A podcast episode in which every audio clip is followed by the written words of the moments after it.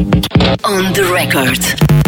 Cá estamos nós, cada vez mais perto do Natal, não é? Sim. Só para deixar Claro. aqui uma marca do tempo no podcast. Para localizar. Exatamente, contextualizar. Posso dizer também que isto foi gravado não muito tempo depois do lançamento da CNN Portugal.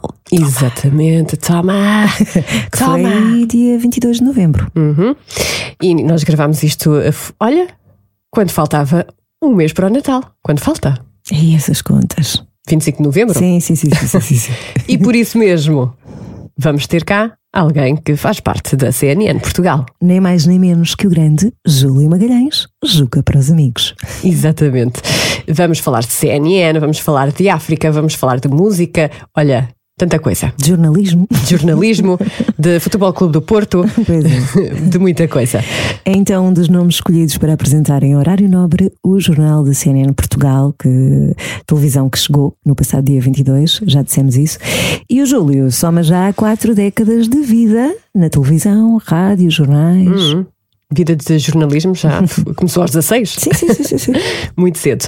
Também é sério, é simpático, afável, humilde. Sim. e vai partilhar eh, as experiências, convicções e também, claro, a banda sonora da vida dele. Sim, porque gosta muito de música. E já vamos saber o que é que anda a ouvir, o que é que ouviu e o que é que vai ouvir no futuro, quem sabe. Porque não? Porque não? Já lá vamos. Já lá vamos. On the record. Aleluia, Lá está ela a cantar. aleluia, Como é que eu posso fazer para ela não cantar? aleluia. Não desligues o cabo. Ajudem. Não desligues o cabo.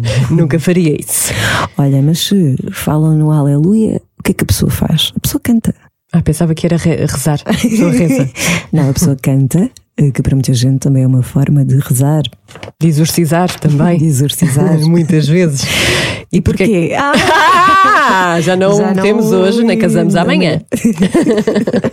Porquê que estamos a falar do aleluia? Convém explicar. Claro que sim, porque eh, Jennifer Hudson, ela estava muito bem a passear na praia. Fazer um joguinho. Sim, mas não foi uma praia qualquer. A praia de Los Angeles. Não, era na Cruz Quebrada. Por que não? Por que não? Podia ser na Costa da Caparica. The Broken Cross. Nunca se sabe. Nunca se sabe. Estava ela então a fazer o seu jogging e viu um rapaz a tocar viola. Percebeu que ele tinha o Aleluia na setlist, porque a pessoa que toca na rua também tem uma setlist, alinhamento, sim. E ele deixou o aleluia para o encore, provavelmente. provavelmente, e ela juntou-se a ele. Quando a Jennifer soube então que o senhor ia cantar este clássico do, do Leonard Cohen, e já agora o Jeff Buckley tem uma versão também maravilhosa, eh, logo foi, logo foi, logo pegou no microfone, logo cantou. Ai, logo, logo. Foi logo, logo. Correu ao senhor e disse assim: Ah, deixa-me cantar, deixa-me cantar. Mas pronto, não é a minha voz, é a da Jennifer Hudson, não é? E impressionou, obviamente, o guitarrista. O guitarrista e várias pessoas, porque obviamente, não é? Hoje em dia tudo vai parar eh, à internet, alguém filmou e, e foi precisamente parar ao TikTok, não foi? Sim, ao TikTok e não só, quando pegou na guitarra Cameron Rowland, que é o artista de rua, hum, não podia imaginar então que vinha aí a Jennifer e depois escreveu: Não acredito nisto, a Jennifer Hudson veio ter comigo quando eu estava a tocar na rua e cantou comigo. É um sonho tornado realidade. Escreveu ele nas redes sociais. E eh, publicação que já deu a volta ao mundo. Chegou aqui a Portugal. Até porque a Jennifer também publicou. E ela escreveu: eh, Estava a dar um passeio pela praia e comecei a ouvir eh, música maravilhosa. Parei para continuar a ouvir. Quando o músico disse que Aleluia seria a última canção, não resisti, tive de me juntar a ele. Todos vocês sabem que é a minha música preferida. Escreveu ela então nas redes sociais. Entendo-te. E que tal fazer a transição para o Júlio com a Jennifer Hudson a cantar? Olha, acho muito bem. É? Vamos. Bora.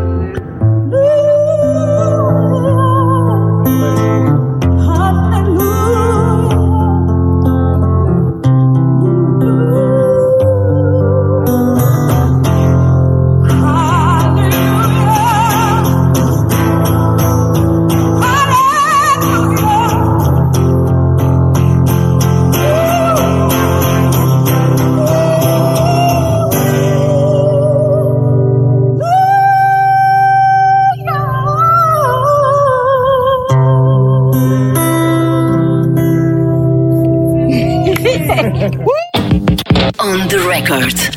Olá, Júlio Magalhães, Juca, para os amigos, não é?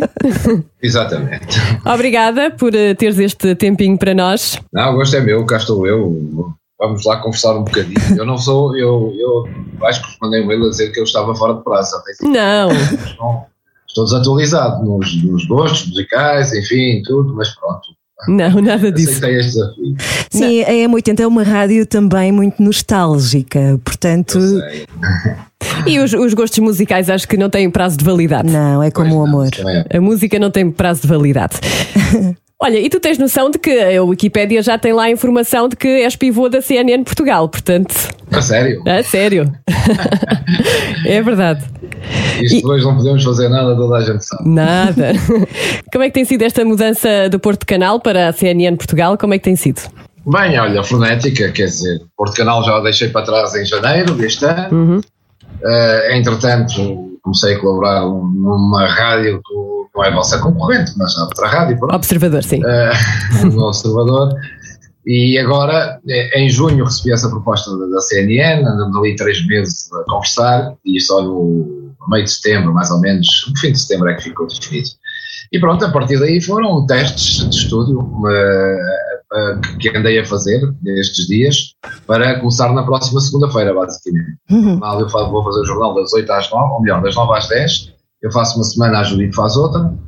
Eh, e portanto a Judite começou esta semana. Para a semana começo eu, portanto a minha estreia será na segunda-feira, embora tenha havido aqui uma pré-estreia que ninguém estava à espera. Mas, eh, foi, foi diferente, de facto. Estás a falar da entrevista com, com o Rendar, claro, não é? Estou a falar da entrevista com o João Rendeiro, sim. Que, na segunda-feira. Como sabem, foi um exclusivo da CNN. Sim, Sim, sim. Foi, e foi um, enfim, foi um grande momento mediático. O que eu quero perguntar agora é: depois de tantos anos de carreira, começar um projeto raiz fez com que resgatasses eh, aquele entusiasmo de início de carreira?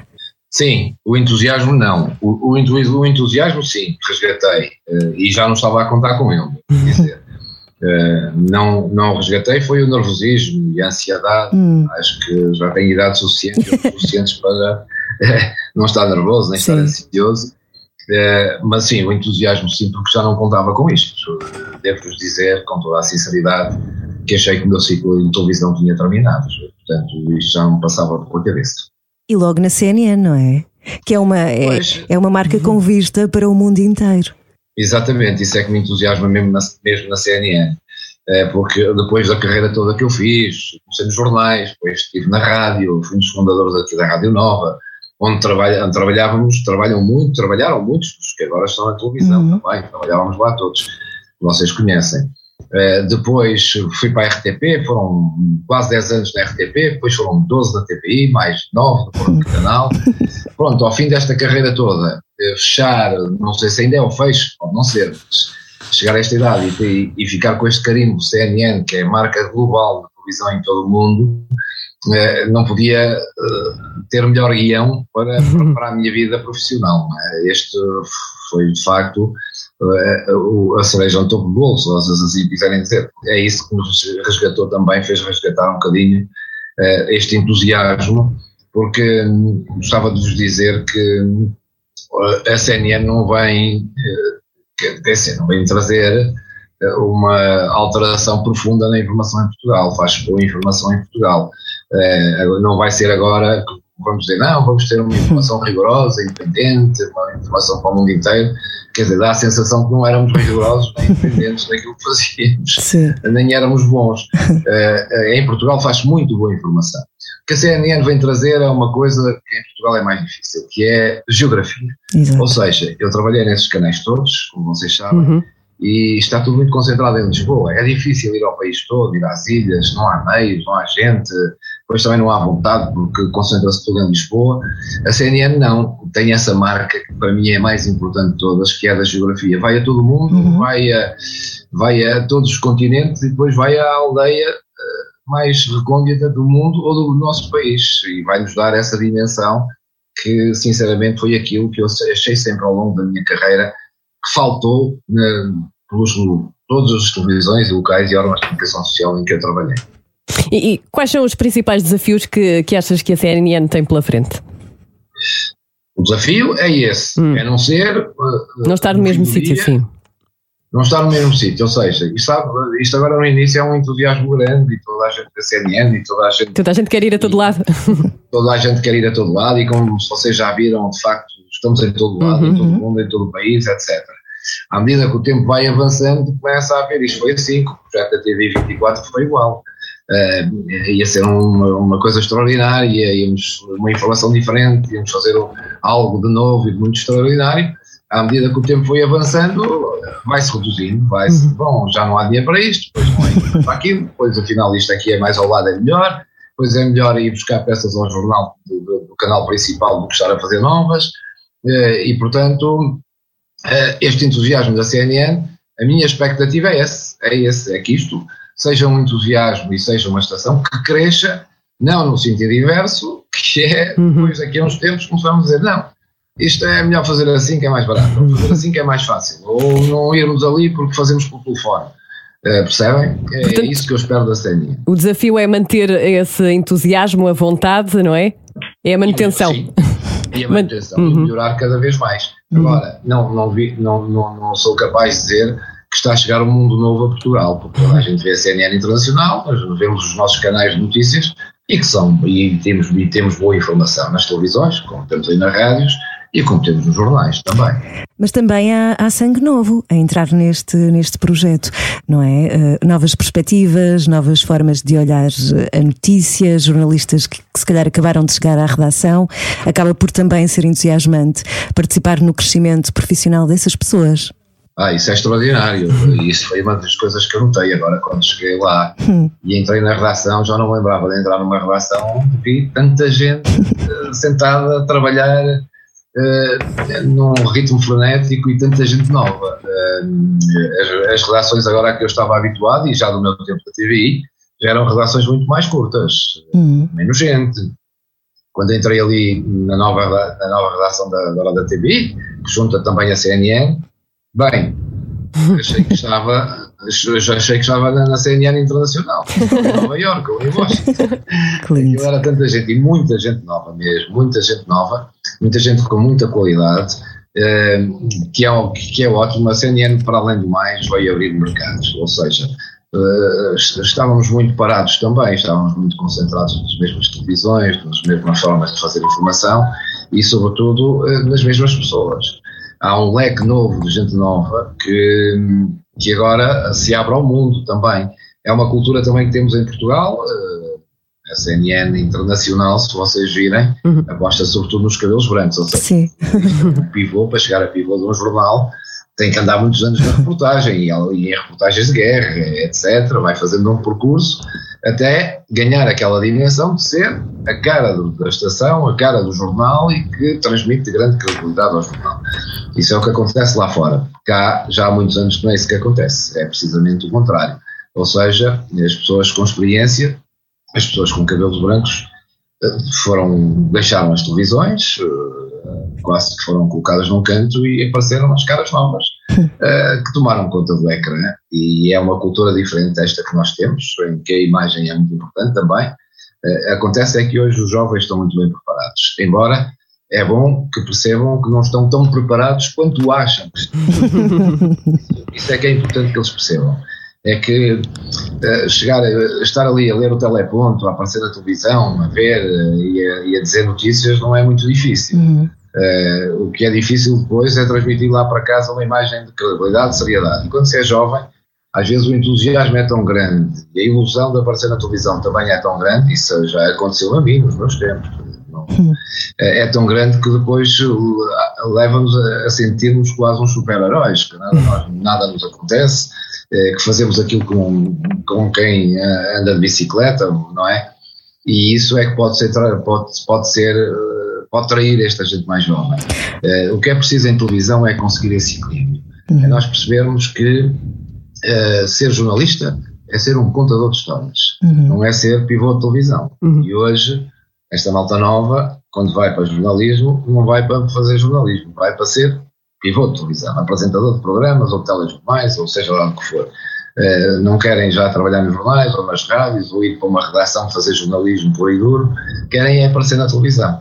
E isso hoje uh, é preciso ter muito cuidado e sobretudo muito equilíbrio. E o que se espera desta gente nova, e isso é bom vê-los crescer assim, é que eles tenham esse equilíbrio. Até porque é necessário ter alguma responsabilidade social quando se é jornalista. Qual é o, o melhor conselho que podes dar a quem está a começar? Olha, o melhor conselho é um, primeiro, saber muito bem português. É a maior fiscalização, é a maior fiscalização que temos uh, na televisão. E perguntar Somos quando há dúvidas, não é? Quando se tem uma dúvida, e, perguntar. Ora bem, e, e isso é obrigatório, uhum. é aquilo que eu disse, ser jornalista é, é ter curiosidade, uhum. para contar histórias e depois perguntar, não é achar que se sabe tudo. E saber português é fundamental, isso ao longo dos meus anos todos foi o que eu fui mais confrontado uh, na minha atividade e, e chocava-me às vezes, ficava desiludido comigo próprio quando via mails de telespectadores que corrigiam coisas que eu tinha dito mal. Era mais do que tudo o resto, dizerem mal do Minho, dizerem que não gostavam do Minho, ou enfim, qualquer coisa que possam dizer, o que mais me chocava a mim era nós naquela voragem das notícias, escrever, ler, dizer, às vezes queremos, queremos até é, fazer uma narrativa mais, mais elaborada para, para aquilo ser melhor, cometemos erros portugueses, dizemos uma palavra que não, não está bem dita, não fazemos uma boa construção da frase, e isso era a coisa, isso foi a coisa que mais me, mais me incomodou, sobretudo nos meus primeiros anos de carreira. Uh, uh, na minha vida, uma vez fiz um direto, um comício do CDS na Póvoa do Varzim, uhum. e disse na Póvoa do Varzim, ah.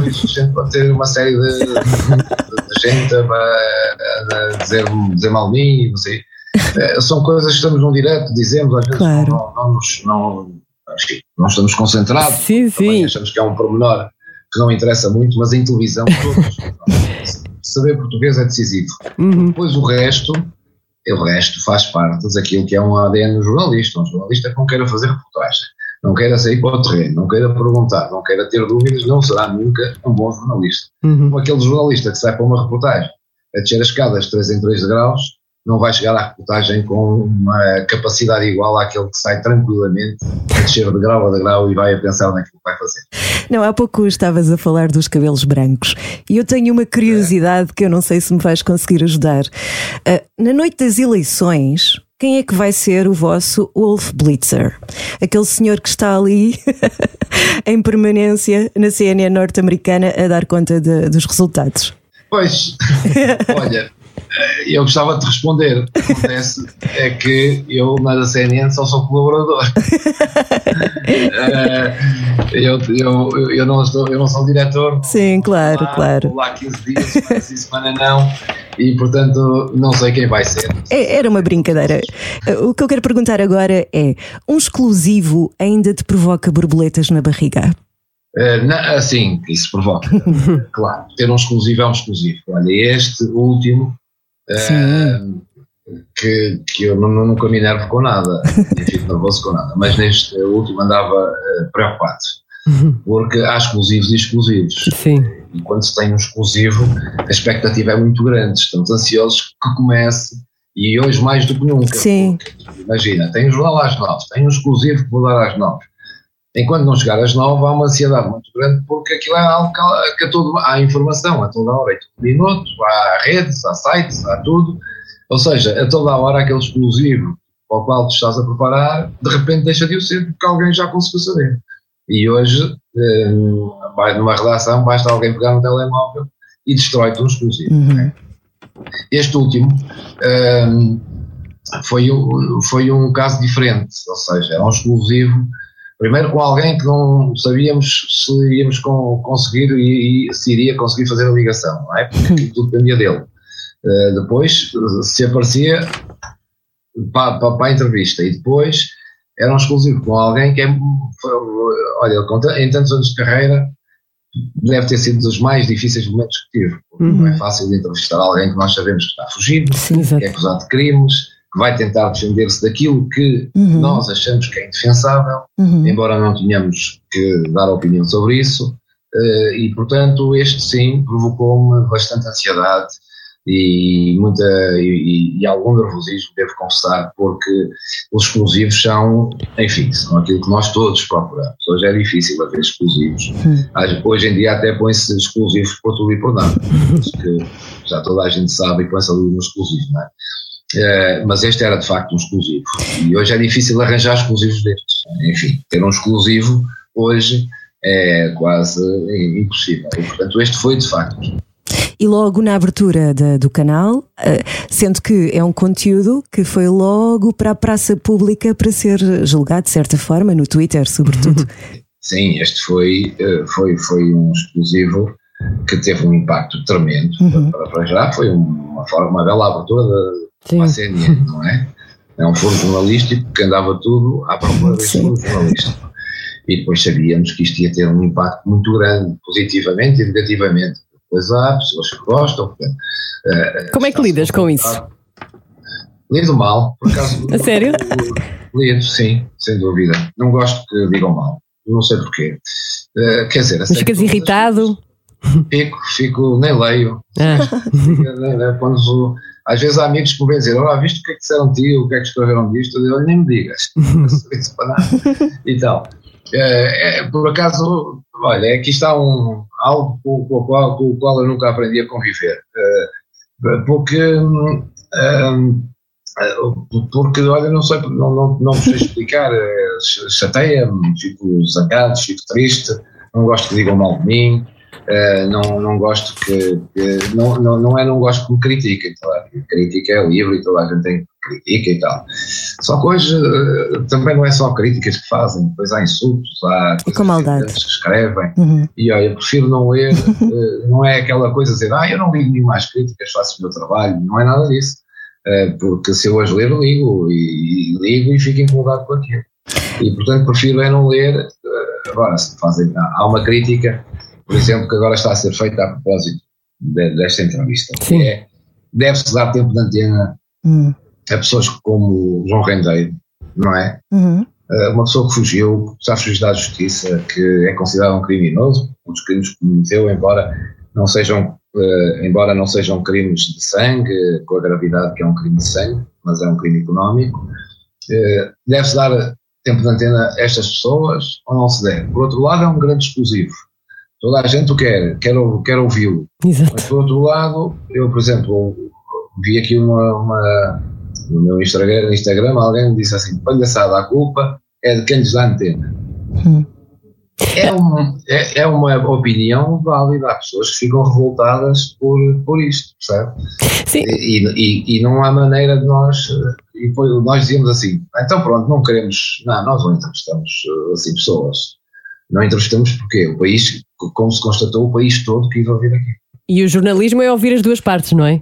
E o jornalismo é sempre ouvir as duas partes, mas de facto a partes e partes. também dá, aparece tudo, dá-se voz a tudo, uhum. há gente muito importante e que tem coisas para dizer que não tem a oportunidade de falar para a televisão porque não dá audiência, e depois há gente que não tem nada para dizer e que não é relevante, mas por um motivo ou por outro tem audiências, vai vai dizer uns disparados, vai dizer umas coisas fora da caixa, e vai dizer outra, outras piadas, ou vai, vai, vai ser muito polémico e vai dizer uma, alguma coisa que de repente as pessoas começam a comentar aquilo e aquilo transforma-se numa polémica e isso passa a ser importante. Portanto, há aqui um equilíbrio que é muito Nem nós uhum. conseguimos. Eu vou dizer sinceramente, nem nós conseguimos. Outro, outro dilema dos dias de hoje é o populismo, que não é, não é propriamente um dilema moderno, não é? Já aconteceu na história, mas de facto ser jornalista também, agora, eh, além de termos as redes sociais a ajudar ou a desajudar, é, é o crescente populismo. É difícil às vezes gerir a quem dar antena, a quem não dar, como dar. É, sem dúvida. Eh, e esse é um desafio que se nos coloca hoje eh, a todos. Porque é assim, nós quando, e isto é uma prática da televisão, que enfim, também será das rádios, uma nota perspectiva, e dos jornais não, mas na televisão muito pior.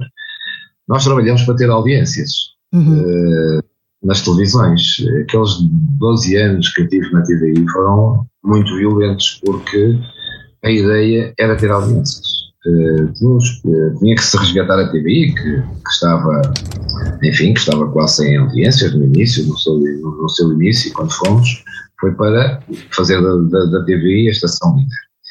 E então a informação era o pior possível. O pior possível na perspectiva do mais uh, impactante possível. Não é o pior possível, porque mesmo as coisas têm impacto, têm que ser bem feitas. E então uh, trabalhamos para ter todas as audiências e é assim, no fim do dia podemos fazer uma coisa muito boa, fazer algo que é de facto aquilo que é uh, o beabá do jornalismo e aquilo que é o, a verdadeira informação. Então, a verdade é que não é isso que as pessoas depois parece que querem, parece querer verem. E, portanto, nós, quando fazemos televisão, é para, na verdade, termos números, ter audiências. Hum. Isso altera muito, perdemos muito essa capacidade de, eh, de refletir sobre o jornalismo, de refletir sobre as notícias. O que importa é pôr a notícia no ar, pôr o direto no ar. Vocês vejam uma coisa, hoje Uh, houve uma evolução tecnológica tremenda. Uhum. Vocês, como todos nós, temos em casa televisões que são o, o, o topo daquilo que é tecnologia, não? com imagem que é como se estivéssemos dentro das coisas, uhum. uma imagem extraordinária que, e com uma nitidez e uma definição uh, que dá gosto, parece que estamos dentro das coisas. Isto é um paradoxo quando Uh, o que interessa na, do lado do lado da televisão é pôr no ar um direto, nem que seja num telemóvel, em que a imagem esteja uhum. a falhar. Sim. Uh, ou seja, melhorar, melhorou a tecnologia das máquinas, piorou a imagem da, das televisões. Uhum. Uh, vocês estão a ver quantas vezes vêm diretos, pessoas a falar, pessoas a falar pelos telemóveis, uhum. em que a imagem não é boa, tem riscos, às vezes falha, cai a ligação, etc. Está-se a falar de qualquer lado, fala-se de qualquer lado. E, e, e, e, no momento em que nós temos à nossa disposição uma nitidez, uma definição, eu quando estava na RTP há muitos anos, eh, aquilo era o pormenor, a definição de imagem, para as pessoas verem em casa, era a grande preocupação de toda a gente. Eh, e essa devia ser a preocupação, as pessoas têm que estar em casa a ver a televisão com uma, verdadeira definição de imagem. Hoje em dia, com, com eh, os noticiários, com as redes, com tudo o que há nos telemóveis uh, e nos tablets e nas televisões também que têm informação de minuto a minuto, não há preocupação para isso, quer dizer, é, é, está em direto, de onde é que é o direto? É daqui, põe-se no ar. Não aparece o, o, repórter às vezes bem enquadrado, às vezes a câmara está num lado, o repórter no outro, não interessa. O que interessa é estar no ar, dar a informação, estar em direto, eh, e isso uh, tirou-nos muita capacidade para refletir sobre notícias, sabermos o que é que estamos a fazer, uh, depois saímos de um sítio e vamos para o outro. Às vezes estamos uh, a dar uma notícia e dizem agora é para ir para ali, nós não estamos a ver bem para ali para onde. É. Falha a comunicação, hum. não sabemos. quer dizer, estão a ver, o imediatismo da notícia uhum, hoje. Exato. isto é um ciclo também, eu acho, que mais tarde ou mais cedo com as novas gerações hoje, que não veem informação tradicional, que têm informação nos telemóveis, nos tablets e tal, e gostam de informação. Esta geração vai exigir mais no futuro, porque hum. Está mais conectada com aquilo, com as, novas tecnologias, mais conectada com, com a qualidade, não querem ver qualquer coisa, e portanto isso vai melhorar. Mas enquanto não melhorar, eh, vamos ver se a CNN traz um bocadinho isto, os canais de informação já fazem, mas vamos ver se, se esta cultura de informação também muda, mas não é mudar para as pessoas, é nós lá dentro também temos que mudar. Exatamente. Eh, as pessoas eh, estão disponíveis para ver, não estão com essa preocupação de pronto, se não vem este canal, vem o outro. Ciência, não é? Nós é que também temos que mudar de alguma forma a nossa forma de, fazer jornalismo. Uhum. Há pouco estavas a falar das críticas uh, e de opiniões. Uh, tu és um uh, assumido adepto do Futebol Clube do Porto, não é? Isso já te trouxe problemas enquanto jornalista? Não, nenhum. nenhum. Rigorosamente nenhum. E vou-te explicar porquê. Uhum. Porque eu acho que o desporto, eu fui jogador de basquete muitos anos. Sim. Joguei basquetebol, etc. E tens altura para isso. E era um bom jogador de basquete, por acaso. Mas eh, depois a bola atrapalhava um bocadinho, mas era. mas uh, eu acho que o desporto não é um, não é um caso de vida ou de morte. Uh, e por isso mesmo eu, as pessoas sabem que eu sou do Porto, que sou do Futebol Clube do Porto, o Porto Canal era do Futebol Clube do Porto, e isso nunca, vocês não podem dizer que eu alguma vez, na minha atividade profissional enquanto jornalista, uh, pus isso eh, como isso, isso alguma notícia que eu tenha dado, alguma coisa que eu tenha feito que diz isto não se pode fazer. Uhum. E eu, isso nunca, nunca interferiu na minha vida profissional. Sim, sim, sim, mas é, nunca tiveste alguém que dissesse ah, uh, qualquer coisa do género. Pois é, exato é isso. Pois há pessoas que dizem. Ah, ah ele é, está a dizer isto porque é do Porto. Do Porto, etc. e tal, já. Assim, está, a falar, está a falar mais do Porto do que do Benfica ou do Sporting. Sim, pois, mas isso é que nunca aconteceu, é isso que as pessoas não podem explicar. Eu nunca falei mais de um outro. Uhum. Aliás, devo-vos dizer, nas televisões fala-se muito mais do Benfica do Porto, como nos jornais fala mais do Benfica do Porto. O Benfica tem mais adeptos, uhum. logo tem mais audiência. Uhum, e, portanto, os outros clubes são mais prejudicados em relação ao Benfica nessa perspectiva. Mas isso eu nunca fiz. Uhum. E acho que uh, consegui esse respeito das pessoas. Não há ninguém Sim. que possa dizer e identificar-me com um fanático adepto do futebol do Porto, que até nas notícias é, é um fanático e não dá, etc. Não, isso, isso foi sempre. Por isso é que eu também nunca tive problema nenhum em assumir que era o futebol do Porto, porque levo isto como um desporto. Eu não fico contente do Benfica perder ou pelo Sporting perder. Eu gosto que o Porto ganhe. Claro. Estou aqui à espera que aconteça tudo aos outros e não aconteça nada ao meu clube, não é? Mas, e uh... isso acho que consegui ao longo dos tempos. Uhum. Mas, nenhum em, é melhor assim do que muitos outros que eu conheço, que eu já sei de evolução e, e. Não assumem, exato, era, era aí que eu queria chegar, porque. Não assume e eu respeito que não assume. Mas o que não posso depois aceitar é que uh, digam que nós vemos, já tive comportamentos de colegas meus, uh, tanto no ar como fora dele, que, uh, enfim, não, não, não são bons pois acham-se que não assumir é, é, é, ser mais credível, é ser um jornalista acima de todos os outros e depois nós sabemos o que é que acontece. Uhum.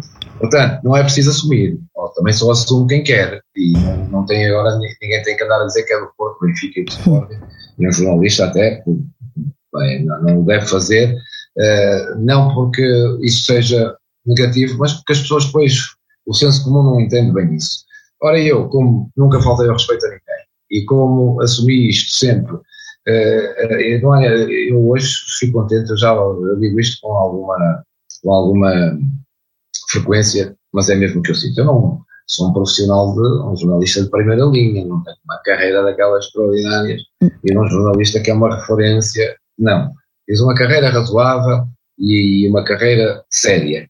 E, e, portanto, eu uh, não há ninguém que possa dizer que eu alguma vez faltei ao respeito a alguém, que eu possa, que, que, eu tenha, tenha visto no meu trabalho qualquer interferência daquilo que são as minhas opções, sejam uhum. elas quais forem.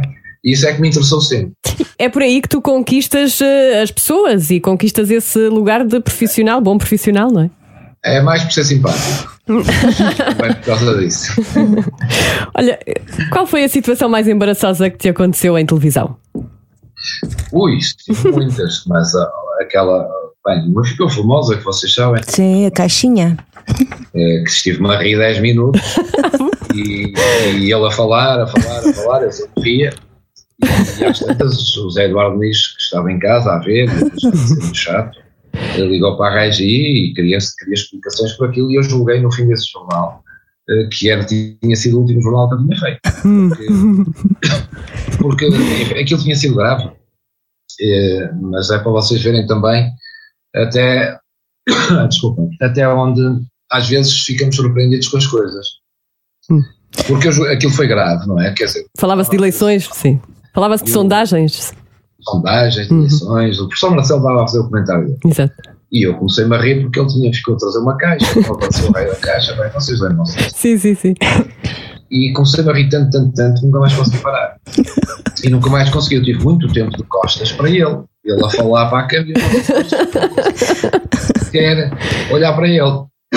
E então, às tantas, o Zé Dormes, que era o diretor, começou a ligar para a Regi e a querer explicações, a dizer que aquilo era grave, era grave, eu quando acabei o jornal disse, bem, foi o meu último o que é que aconteceu?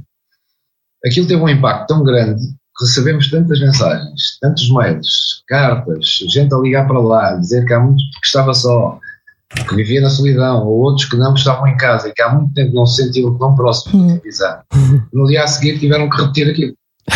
E a entrega da caixa, e aquilo teve uma audiência. Que era um leitão, não era? Não, Ah, não era? a caixa não. Então isso já- Então foi depois outra coisa. Ah, ok, ok. Era uma caixa Estou da a mesma, não. Depois foi uma caixa de leite mais tarde. Sim, era ok. uma medalha que, o- que a Faculdade de Direito, quando o professor dava aulas, ia entregar ao Papa, Não. João Paulo II, na altura.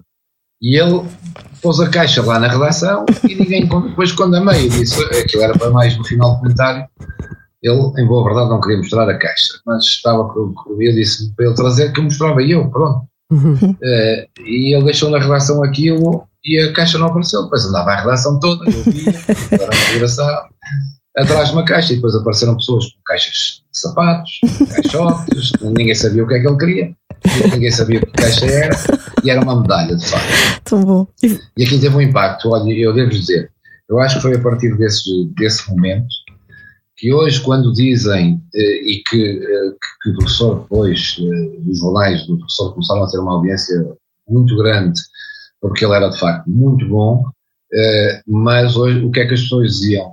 Era um momento de empatia de televisão, e hoje Exato. "Ei, o Juca e o professor é que era. Não, é, não era porque outros fizeram e fizeram muito bem. Foi porque criamos ali uma empatia a partir desse momento da caixa. E as pessoas viam aquilo porque sentiam que nós estávamos em casa delas. Exato. E aquilo começou a ter uma dimensão tão grande. Pronto, eu fico muito orgulhoso hoje das pessoas dizerem, nos tempos do, do Magalhães, que o professor Marcelo de Souza é que foram os grandes momentos na altura da, da televisão, etc. Eu fico orgulhoso de ouvir dizer isso, mas teve a ver, esse, esse momento é, além de embaraçoso, porque eu achei que era o último que eu ia ter, eh, acabou por ser, eh, vejam lá bem, um dos momentos mais importantes da minha carreira, quando podia ter sido fatal para mim. A verdade é que estás a falar de empatia na profissão de jornalista e durante a pandemia os jornalistas tiveram que colocar-se num sítio que eu creio que ainda não tivessem estado, não é? Uma coisa nova a acontecer. Hum, como é que te sentiste ao ser jornalista durante um período com tanta incerteza, com tanta contra-informação ah, e com tanta responsabilidade, não é? Ao fim e ao cabo, ah, estávamos de certa forma a direcionar as pessoas para um sítio que nem, nem sabíamos muito bem para onde. Olha, foi basicamente foi o momento em que nos sentimos menos jornalistas Uhum, e mais cidadãos. Sim. Eh, ou seja, foi um momento de, de comunhão total. Uhum. Se vocês virem até a oposição deixou de haver. Exato. Exato. Ou seja, aquele era o momento em que não estávamos a fiscalizar, estaríamos a fiscalizar, porque Uhum, ações que foram feitas e erros que foram cometidos e que nós divulgávamos, mas era o momento de ajudarmos, uhum, não era de complicarmos. Eh, e mesmo as críticas eram para ajudar, não era para complicar, Uhum. estávamos todos no mesmo barco. Eh, Este, este vírus veio-nos pôr todos ao mesmo nível, Sim. ricos, pobres, eh, enfim, gordos, magros, tudo, todas as classes, todas as raças, não este vírus pôs-nos na ordem a todos, porque não, deixou de haver aqui a distinção entre quer, quer que seja, e nós, como jornalistas, também tivemos que nos meter no mesmo barco, porque aquilo que estava a acontecer lá fora e que nós relatávamos era podia amanhã ou outro estar a relatar o que nos estava a acontecer a nós. Eh, E, portanto, foi um momento em que, jornalisticamente, deixamos, não deixamos de ser jornalistas, mas passamos a ser mais um para ajudar. Mais um metidos no mesmo barco. E, portanto, não foi, em termos profissionais, foi de facto uma inovação, foi algo novo na nossa vida. Aliás, vocês viram, durante esses eh, meses todos, que os pivôs dos telejornais passaram também a ter uma narrativa diferente. Exatamente. Precisamente. Às vezes, narrativas quase poéticas, Sim, sim, sim, sim. Sim, sim. de, de- de- de emoção, Sim. porque aquilo era algo em que também nos ia acontecer a nós, estava-nos a acontecer a nós. Eh, E, portanto, foi um momento. E e depois disso, estando em casa as pessoas, há um consumo maior de televisão. E havendo um consumo maior de televisão, a televisão tornou-se no meio mais eficaz e no meio mais importante para trazer informação às pessoas, para ajudar as pessoas naquele momento Uhum. não é? tirando os médicos e os agentes de saúde, a televisão tornou-se, mesmo para os agentes de saúde, a televisão era o melhor meio para chegar às pessoas. Exato. E, portanto, foi uma forma de jornalismo mais poética. Sim. Entretanto, entretanto desvaneceu-se, não deve acalmar. Voltamos à vida, voltamos ao jornalismo. Ainda te lembras porque é que querias ser jornalista? Lembro-me. Então. Eu vivia em Angola Hum. e tinha 10 anos. Vivia numa cidade do sul de Angola, que era- chamava-se Sá da Bandeira, hoje chama-se Lubango. E eu ia todos os dias, com 10 anos, para a praça principal esperar pelo jornal, que era o Província de Angola, que chegava no dia, e os jornais da metrópole, que eram os jornais que vinham daqui, do, do continente, né? daqui da metrópole, que iam para Angola, que só chegavam no dia a seguir. E eu, com 10 anos, ia comprar os jornais e lia os jornais todos. Isto é quase como começar a tocar piano e achar que queria ter piano de casa. Mas não tinha noção de que queria ser jornalista. Quando vim para Portugal, foi a seguir ao 25 de Abril, viemos todos embora. Eu fui morar, vocês não sei se conhecem bem o Porto, fui morar para a Rua do Almar, Não. ali na Baixa do Porto. E eh, 300 metros da minha casa era a sede do Jornal do Comércio do Porto, que na altura era um jornal que vendia eh, mais de 100 mil exemplares. E a outros 300 para cima era a sede do Jornal Notícias, que era o jornal também mais lido. E eu à noite esperava, os jornais nessa altura saíam muito tarde, eu esperava até uma, duas da manhã para os jornais saírem para, para os comprar. Uau, Ia para a porta do JN ou ia para a porta incrível. e nessa altura estudava, jogava basquete. E houve uh, uma pessoa conhecida que via que eu gostava tanto de jornais e de desporto, que me disse: Não queres ir para o comércio do Porto colaborar no desporto? Uhum. Com 16 anos, fui colaborar para o comércio do Porto, ia fazer os jogos, tirava as, as linhas das equipas, a Constituição, quem marcava os gols, a pilotos, jogava o jornal e entregava. Aos 18 anos era profissional, entrei para os quadros e passei a ser jornalista. Ou seja, eu nunca tive que escolher um curso para dizer o que é que queria, Sim. porque aos 16 anos já trabalhava naquilo, aos 18 já era profissional e, portanto, a minha profissão estava escolhida natureza, era daquilo que eu gostava. E eu podia ter sido um grande jogador de basquete. Podia, podia, eu tinha qualidades para, ser, Uhum. para vir a ser um grande jogador de basquete. E, e- mas nessa altura já era, já tinha que ser profissional, tinha que me dedicar só ao basquete.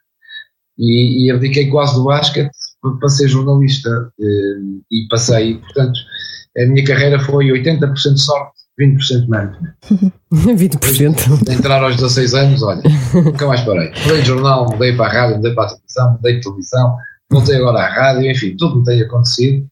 Acho que tenho tido muita sorte na vida, mas 20% é mérito meu, porque eh, aproveitei todas as oportunidades que me deram.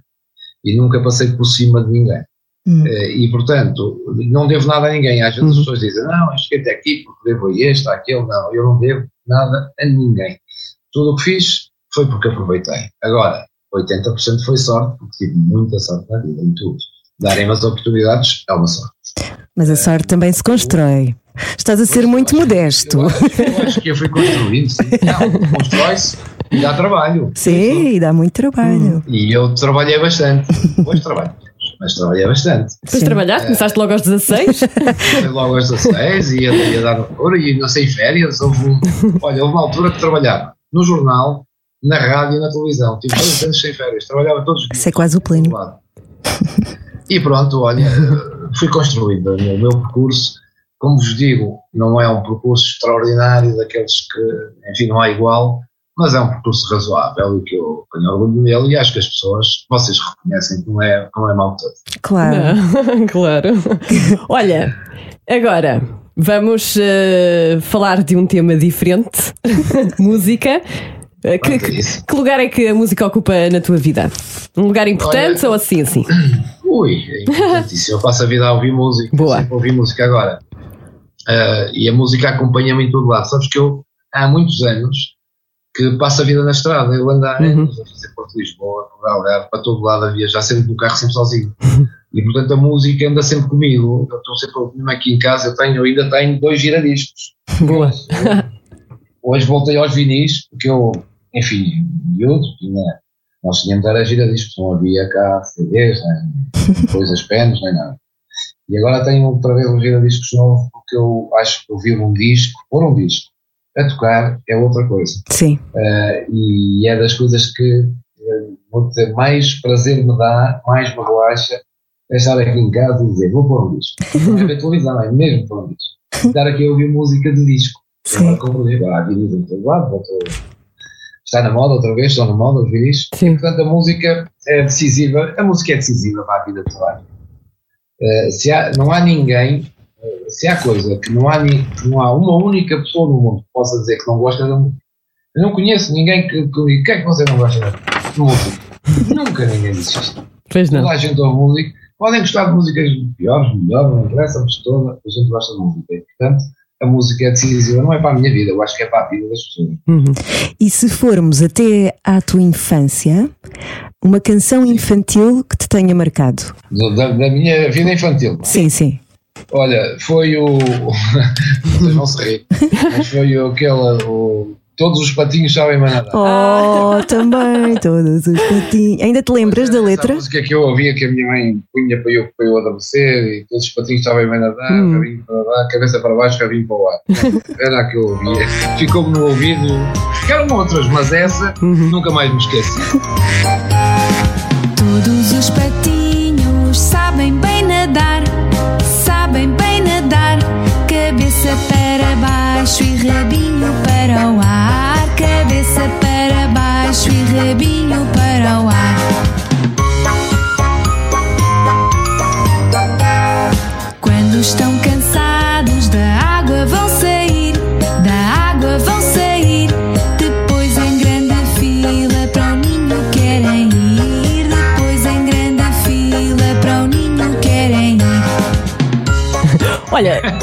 Dos tempos em que viveste em África, lembras-te alguma música que te tenha marcado de, de Angola? Ah, sim, eu, eu ouvia muito os Louro Negro. Uhum. eh, que ia havia uma música que era o meu violão, vou para a Mutamba com o meu violão. Essa música tocava-me particularmente, não sei porquê, mas via em África, nós gostávamos muito de música af- africana Hum. e os do Ouro Negro tinham, tinham essas músicas e eu ouvia, mas ouvia também outras de cá, ou, houve uma que depois, nós, enfim, a nossa geração naquela altura ouvia os Beatles, Rolling Stones e etc. e eu via as bandas portuguesas na altura. Lembro que o meu primeiro concerto ao vivo, fui ver ao vivo, foi lá em Sá da Bandeira, foram lá os Quarteto 1111 por esquecido. Uau. Boa. Na altura a moda era os 20 anos. Uhum. Lembram-se dos 20 anos da música? Sim, sim. do José Cid, que é que ele ainda hoje canta, Sim, sim. que era- que era com o Quarteto 1111. Então lembro-me de ir ao estádio lá em, em Sá da Bandeira, tudo cheio, que iam chegar os, mil, os Quarteto 1111 e aquilo na altura era uma inovação tremenda. Eras muito ligado ao rock and roll? Na altura era, Hum. na altura éramos todos. Nós na altura em, em África usávamos eh, cabelo comprido, Ah. que, aliás, devo dizer, eu ia ao barbeiro, passava o cabelo e, e, e o barbeiro quero o cabelo como? Aí eu, à Beatle. e depois eh, ia usávamos calças à boca de cima, sapatos de tacão alto. Portanto, estão a ver o Elvis Presley, não estão? Sim. Sim. Estava na moda, eram aqueles anos. Gostávamos de ver fotos disso. pois era. Ah, eu mando. mas não é Oh, Juca, tudo cabelo comprido. Eu Estou a tentar Visualizar. visualizar. Todos, toda a gente nós, lá no meu é. bairro, que éramos todos novos, toda a gente queria ter o cabelo comprido, aquilo é que era, é era moda. E, e, e as calças à boca de sino era uma coisa. Nós andávamos sempre de calções, porque em África dava sempre calor. Mas te- às vezes, mesmo com um calor enorme, queríamos era andar com as calças porque eram à boca de sino. Pronto. E, e sapatos de tacão alto. Bem, isso então é que era uma coisa descritível. Houve uma altura que eram os sapatos mesmo de Pois tacão alto. Sim. Nós andávamos ali todos contentes a fazer aquela figura. E, e em relação à, à música de intervenção, gostavas? Eh, Gostei, a música de, de intervenção apanhou-me muito quando eu vim para Portugal. hum, E o que é que aconteceu? Quem veio da África, com os meus pais. Tinhas que idade? Eu tinha 13 anos. Uhum. Eh, quem veio da África, como os meus pais, veio muito revoltado, não é? hum, Sim. Organização, nós tínhamos lá tudo, de repente ficamos sem nada e viemos para cá sem nada. hum, Como vieram milhares de pessoas, não é? E as pessoas da geração do meu pai vieram muito revoltados com o que aconteceu. Nós, mais novos, não tivemos muito essa consciência. hum. Até porque para nós estar em Angola, vir à metrópole era um acontecimento. Nós, nós não tínhamos televisão. Em Angola não se via televisão. Hum, Ou, ou seja, éramos felizes e não sabíamos. Exato. E, e depois víamos nos livros da escola a Torre dos Coelhos, a Torre de Belém, o, o Estádio da Luz, o Estádio das Antas, o Estádio da Avalante, aquilo para nós era uma coisa extraordinária. E vir à metrópole então é que era, é? Ir a Lisboa, vir ao Porto. Era um acontecimento. É, tudo para nós era um fascínio porque tudo o que sabíamos daqui era pela rádio e vivíamos lá no nosso, no nosso mundo. Portanto, eu não vim com essa consciência política. Quando vim, fui para casa de uma prima minha, eu vim, eu e o meu irmão viemos primeiro, a minha mãe e a minha irmã vieram só um ano depois e o meu pai só veio dois anos depois. E nós viemos, viemos para a casa de uma tia e de uma prima minha que no Porto, Uhum. na rua de Cido Feito. E bora ainda, a minha, a minha prima. E a minha prima era uma revolucionária, pertencia na altura ao MES, ao movimento de esquerda e tal, e eu adorava ir com ela ver comícios. Eu ia aos comícios dos partidos todos. Não havia concertos, havia concertos, havia. Era, aquilo era espetacular, aquilo era uma inovação, estávamos a sair de 25 de Abril e tal, e depois foram aqueles anos ali eh, duros, o PREC também, etc. E a minha prima tinha muita música de intervenção, e então eu habituei-me a ouvir muito esse tipo de música. Eu ouvia tudo, Zé Mário Branco, Zeca Afonso, sei, depois ouvia Chico Buarque, que na altura era uma inovação, hum, eh, que também tinha música de intervenção, e por cá havia muitos que começaram a surgir, depois, sim, sim. o- enfim, sei lá, agora era ui, o Fernando Tordo, o- o- enfim, agora eram tantos, ouvi-os todos, Eh, porque a minha prima tinha os discos todos e eu ouvia aquilo tudo e aos comícios ainda por cima. E portanto habituei-me muito nessa altura à música de intervenção, o Vitorino, uh, bem, agora nunca mais sim. E portanto é, é, é engraçado hoje ver que ainda entrevistei, agora no Porto Canal fazia muitas entrevistas, grandes entrevistas, e entrevistei-os quase todos, eh, passados estes anos todos. Eh, gostei de, de reviver, Uhum. diferentes. Eh, aquilo que era a música de intervenção da altura, que era marcado, foi evoluindo, eles também tiveram que evoluir. Paulo de Carvalho, por exemplo, hoje, que, era, que tinha músicas de intervenção, hoje algumas das músicas deles até são músicas de telenovelas. Sim. Portanto, ver a evolução que isto teve. Mas fui, fui, acompanhei muito aquele período político e as músicas de intervenção na altura e fui ver muitos concertos. Um dos grandes momentos do trabalho de jornalista é mesmo eh, poder entrevistar essas pessoas, contar a história dessas pessoas ou ajudar a contar a história dessas pessoas. É, é um dos grandes privilégios de, de ser jornalista. Isso é o maior privilégio que eu tenho de ser jornalista. A profissão de jornalista deu uma possibilidade de falar com gente que eu nunca falaria na vida. Percebes? Uhum. E, e, e pegar nessas pessoas, eh, eu, eu fui entrevistar gente que na altura eu era miúdo e quer dizer, eu jamais passaria pela cabeça de falar com eles nesta perspectiva de eu estar a entrevistá-los e eles estarem a contar a vida. E a coisa que eu mais gosto mesmo de fazer na televisão é conversar com as pessoas. Exato. Houve alguma pessoa, alguém que tu admirasses e que depois de entrevistares ficaste com outra opinião? Aconteceu alguma vez? Ah, isso, olha, isso Pois. vou dizer, não estou a responder porque houve várias. Claro. Várias. e é chato, sim, porque houve pessoas que eu preferia não ter conhecido. Pois. Hum, Mas é chato também, não fica bem, não é elegante estar aqui. sim, sim, sim, Não, sim, não, sim, sim. não. Mas, Mas- várias só é muito. Várias é muito. Várias é muito. Sabes porquê? São muitos anos de carreira, várias. É porque foram muitas. Eu no Porto Canal fiz mais de 300 entrevistas. Já Exato. tinha feito na TVI, já tinha feito na RTP, portanto, juntas isto tudo. Quer dizer, são várias porque muitas. Sim.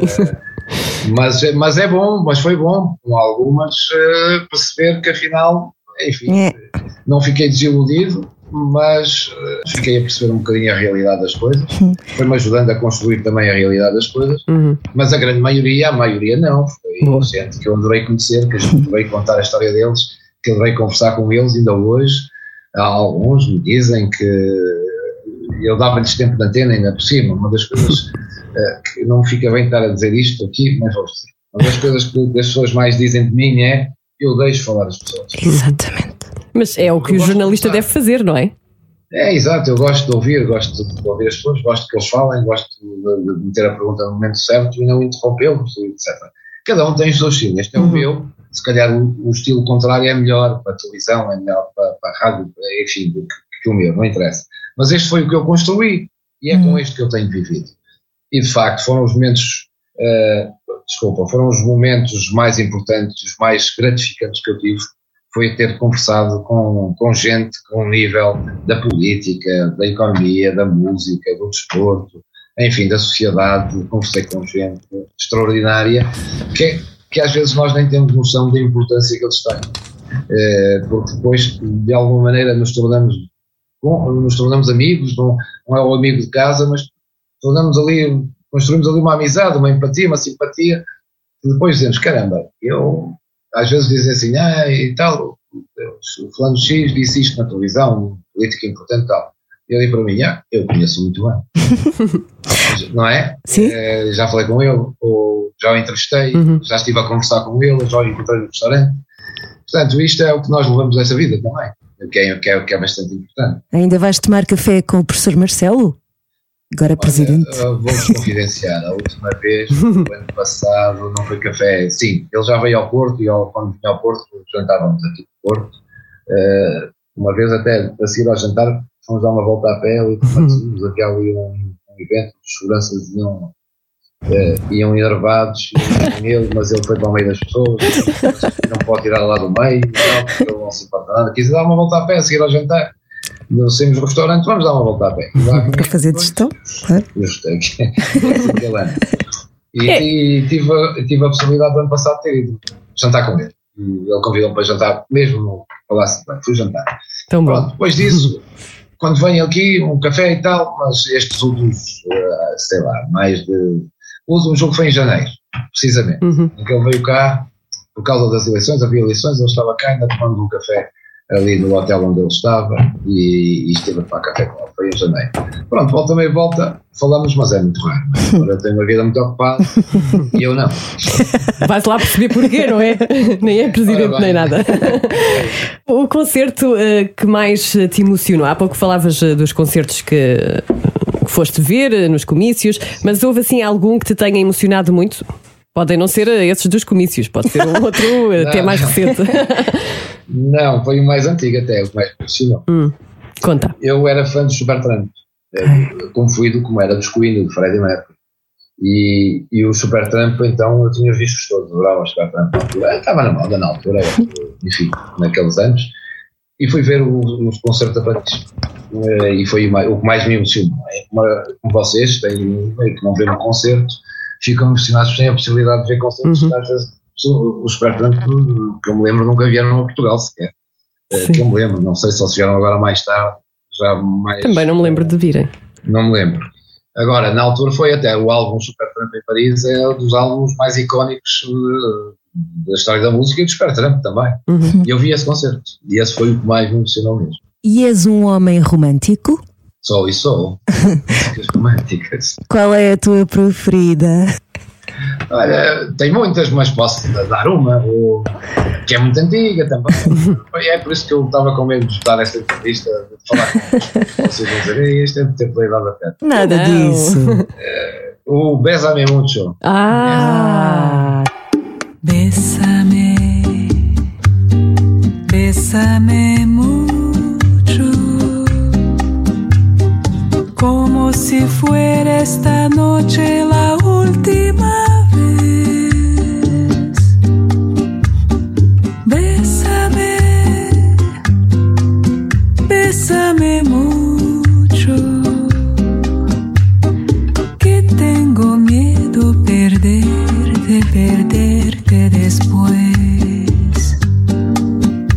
De alguma maneira também emociona. mas Deve ter a ver com a letra. Cerca. Um homem romântico gosta de se dar abraço, beijar, gosta de. Pronto, olha, é, um- é- é uma música que não marca, não sei porquê, olha, não perguntes porquê, mas é de facto quando eu ouço, é, é uma música que fica a ouvir. uhum. Relaxa, porque gosto, porque me emociona. Ah, Podia-vos dar aqui outro exemplo, eh, que também não tem nada a ver com, com as músicas que vocês ouvem, mas quando, lá em Sá da Bandeira, quando havia um, era raro ver o cinema, havia uma vez por mês ou duas, quando havia um espetáculo também, por isso é que quando ia lá aos quartetos de Santiago aquilo era uma coisa na cidade. E, e quando ia ao circo, na altura de Natal, então, vai imaginar o que era, né? Eu lembro-me que na altura, no circo, os palhaços, palhaço rico, palhaço pobre, tocavam violino e cantavam, e aquilo era extraordinário. E Pois havia, era. artistas convidados. E olha, eu tinha seis anos, acho que. E fui ver um circo com os meus pais. E foi um cantor que, canta- que ta- que cantava aquela música, eh, guitarra toca baixinho. E esse cantor foi cantar essa música. E os meus pais só choravam. Porquê? Os meus pais estavam longe daqui da metrópolis, a família estava Uhum. metrópole. as irmãs, os irmãos, eles viviam todos no Porto, a minha família. E a minha mãe, então, que tinha as irmãs todas cá, e tudo o que ia do lado da metrópole, não, vocês uh, não estão a visualizar isso porque não havia televisão. Portanto, um artista que fosse lá era uma coisa Hum. inusitada, não é? Uhum. E aquela música na altura era muito marcante para eles, e portanto eu tive a ouvir aquela música e os meus pais sempre a chorarem, com saudades da metrópole, de família, Hum. etc. e tal e tal. E claro, ficou é uma imagem que tenho gravada na coisa, e hoje quando ouço essa música emociono-me porque é disso que me lembro. Que giro. Não é pela música em si, Uhum. é, é pelo momento, talvez. Eh, pronto, olha, está, acaba sendo aqui mais um nome de uma música. Ainda voltando ao tema concertos, se te dessem um bilhete eh, para um concerto eh, usando a máquina do tempo, um concerto lá, muito atrás, que concerto é que tu escolherias? Que não, te- não tenhas ido, não é? Não, não cheguei a ver os, os Queen e portanto era o que eu iria ver. Era um adepto, um fã, era isso, o Freddie Mercury e os Queen, também tal como a Espertão tinha os discos todos, como tive dos Beatles, como tive dos Rolling Stones, etc. Mas o, o Freddie Mercury, eu gosto de. Os Rolling Stones são assim também, muito. Gosto de, de- de músicos que em palco são arrasadores. Gosto de ir ver concertos em que os vocalistas e as bandas sejam arrasadores. Eh, e, e o- e o- e o Freddie Mercury era de facto notável em palco. Eh, gostava mais de o ver em concertos ao vivo, de facto, e via, vi, já vi muitos em vídeo, do que ouvirem propriamente um disco, uma música dos Queen.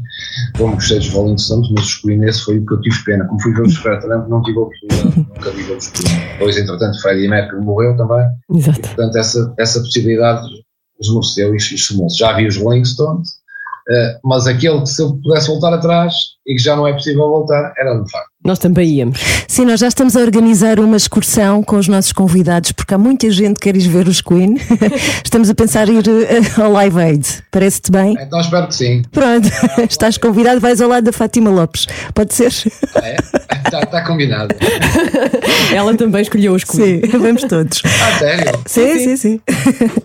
Juca, a última pergunta, e porque na M80 ouve-se a música das nossas vidas, não é? Eh, Uma canção que tu consideres ser uma das canções da tua vida. A canção da minha vida, Sim. Let Me Try Again, do Frank Sinatra. Uau! Olha, a Fátima Lopes também gosta muito de Frank Sinatra. Olha, estás a ver? Há aqui qualquer coisa. que Tão bom. Muito bem. É, letra. A letra, sim. Sim. e a melodia da música. Porque a minha vida tem sido tentar sempre também. Uhum. Portanto, eu mudei sempre de sítios, ou seja, achei que sempre não devemos ficar no mesmo sítio muitos anos, eh, para, para o resto da vida. E portanto foi mudando. Uhum. Comecei nos jornais, passei para a rádio, passei para a RTP, na RTP estava bem e tal, fui para a TVI que estava quase a morrer e toda a gente dizia não vais para a TVI que aqui não vai ter sucesso nenhum, lá fui para a TVI. Quando mudei da TVI para o Porto Canal, o que me disseram, meus amigos, amigos, vais tocar a TVI para o Porto Canal, etc. Mudei. E pronto, olha, a minha vida tem sido isto, tentar, tentar, tentar, tentar, e acho que essa música tem alguma coisa a ver com isso. Tem tantas músicas que são as músicas da minha vida, mas essa é aquela que não tem a ver com o cantor, porque há músicas, há outros que gosto mais. Uhum. Essa é uma das que posso dizer que é uma das músicas da minha vida. Haverá mais, fico com essa. Ok, muito bem. Muito obrigada, Júlio. Juca. Nunca é assim mesmo. Obrigada. Tudo de bom para a CNN Portugal. Uh, desejo mesmo profundamente que, que corra tudo bem e vai correr certamente. E, e- Vai correr, seguramente. Claro que Vai sim. correr. E para vocês também, olha, muitas felicidades. Obrigada. Eu vou continuar, eu vou continuar a ouvir-vos. Obrigada, beijinho. Obrigado, Obrigada. obrigado, e obrigado pela oportunidade também. Beijinho.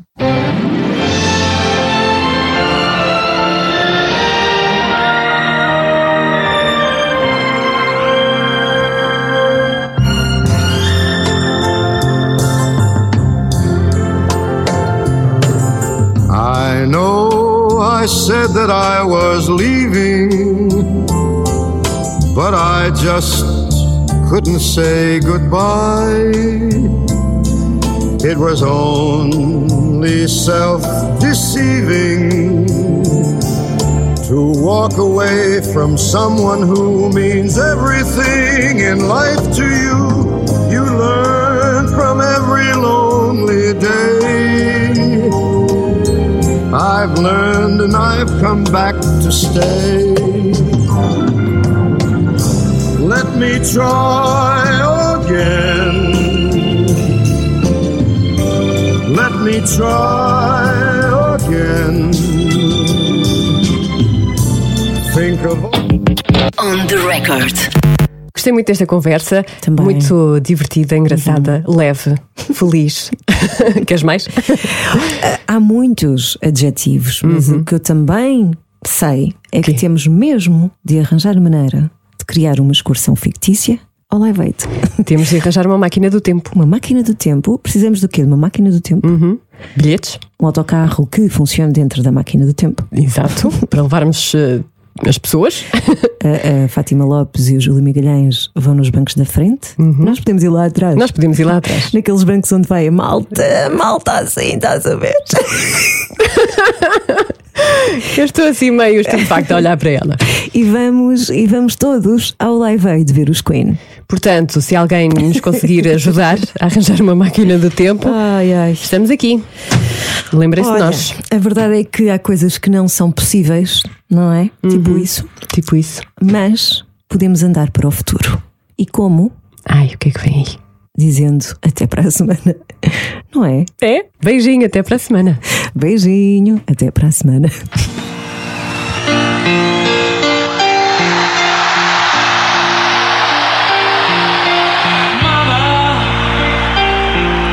skin.